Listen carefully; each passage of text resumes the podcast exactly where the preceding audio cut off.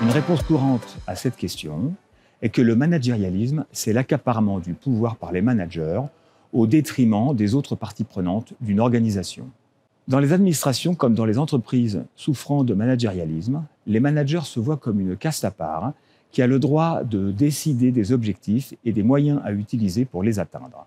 Ils imposent alors leur langage et leur vision gestionnaire de l'organisation aux dépens de ceux qu'ils sont censés servir. Par exemple, l'hôpital managérialiste est une sorte d'hôtel, une collection de lits dont on mesure le taux d'occupation et où l'on ne pratique pas la médecine, mais la tarification à l'acte. Au sein d'une organisation managérialiste, les employés non cadres ont perdu tout pouvoir de décision et se voient progressivement privés des moyens de faire ce qu'ils pensent être leur métier.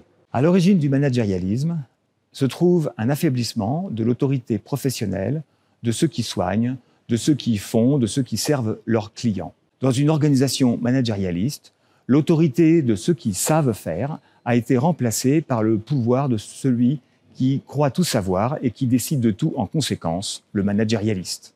Résister au managérialisme, c'est donc revendiquer pour soi et reconnaître chez l'autre l'autorité de celui qui fait ou celui qui sait faire.